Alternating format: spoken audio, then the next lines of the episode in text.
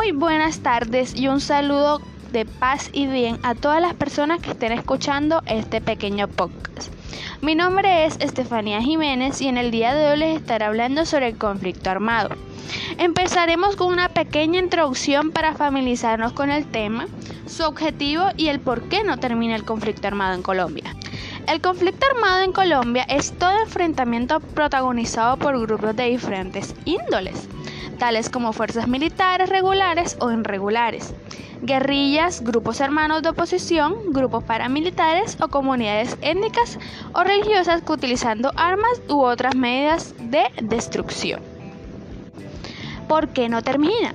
No termina gracias a toda la proeza rural que hay. Es la más elevada entre los países latinoamericanos, el estilo de desarrollo campesino y la prolongación de guerra en Colombia. Ahora seguiremos con una pequeña pregunta que a todos nos causa intriga. ¿Es posible acabar con el conflicto armado en Colombia? Hoy, 50 años después de reiniciarse la guerra, el Estado vuelve a intentar el diálogo, la reconciliación y la consolidación definitiva de la paz. Tal vez el optimismo que despiertan los momentos de paz en nuestra historia hace que quienes toman las decisiones no hayan aprovechado la oportunidad de adoptar medidas verdaderamente conducentes a la paz. Hemos tenido muchas oportunidades y no las hemos tomado como se debe. En el sentido profundo de contrarrestar las causas que llevan a las personas tras 50 años de reiniciarse la guerra, el Estado vuelve a intentar el diálogo, la reconciliación y la conciliación definitiva de la paz. Tal vez el optimismo despierta en los momentos de paz en nuestra historia. Hace que quienes toman las decisiones no hayan aprovechado la oportunidad para adoptar medidas verdaderamente contundentes a la paz. En el sentido profundo de contrarrestar las causas que llevan a las personas, tienden a solucionar violentamente sus problemas. Pardo llama la atención sobre el papel que han juzgado los políticos en este proceso al debatir temas tan importantes como la participación política y la justicia tradicional. Surge la duda de sus debates han llevado a formular las mejores leyes y las mejores políticas posibles. Así prima el interés conyugal sobre el de formular estrategias realmente efectivas.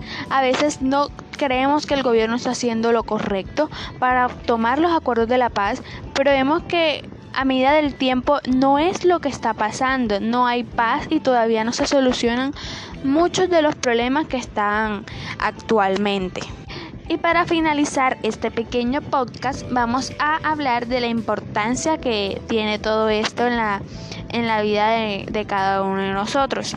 La importancia es que hasta no llegar a un acuerdo no podemos poner en riesgo, aunque ya muchas personas han puesto su vida por delante para llegar a este acuerdo de paz. Esto puede llegar a poner en riesgo muchas conversaciones que se hayan tenido. Todo este esfuerzo que han hecho las personas para tener este acuerdo de paz tendrá que ser reconocido todo lo que han pasado las víctimas y sus familias. Y bueno, hasta aquí llegó nuestro podcast. Muchas gracias por su atención. Espero que este podcast haya sido de su agrado y también haya aprendido un poco sobre lo que está pasando ahora mismo y lo que siempre hemos llevado presente.